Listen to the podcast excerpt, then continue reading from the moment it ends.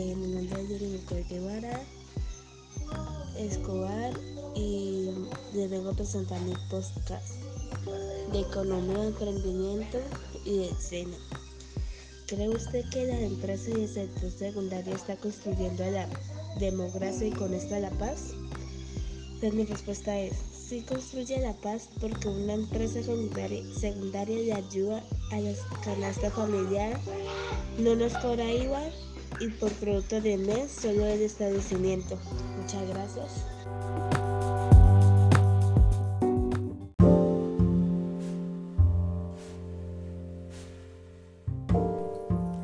Buenos días, mi nombre es Jenny Guevara, soy de grado 2 y les voy a presentar la ley naranja. Bueno, que la ley de 1834 de 2017, por medio de la cual se conforma la economía creativa, la ley naranja tiene como objeto desarrollar, fomentar, incentiva y protege la industria creativa en su artículo 4 enseñanzas que el gobierno nacional debe formular una, política pública integral de la economía creativa. Adelante la política integral naranja para desarrollar los contenidos de esta ley. Para ello el legislado fijó la siguiente acción.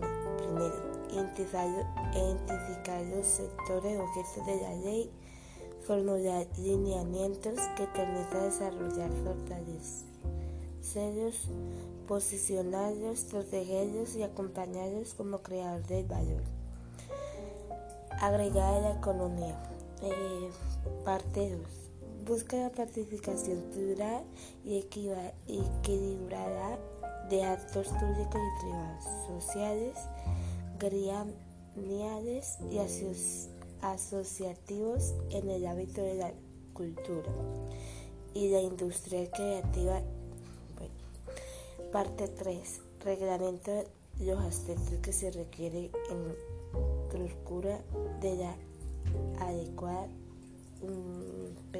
de la política pública que como organismo acceso de cultura del gobierno nacional encargada de formular lineamientos generales de la política y de coordinar las acciones interinstitucionales necesarias para promocionar defensas, divulgación y desarrollo de la economía creativa se construye el Consejo Nacional de la Economía Naranja. Muchas gracias por su atención. Eh,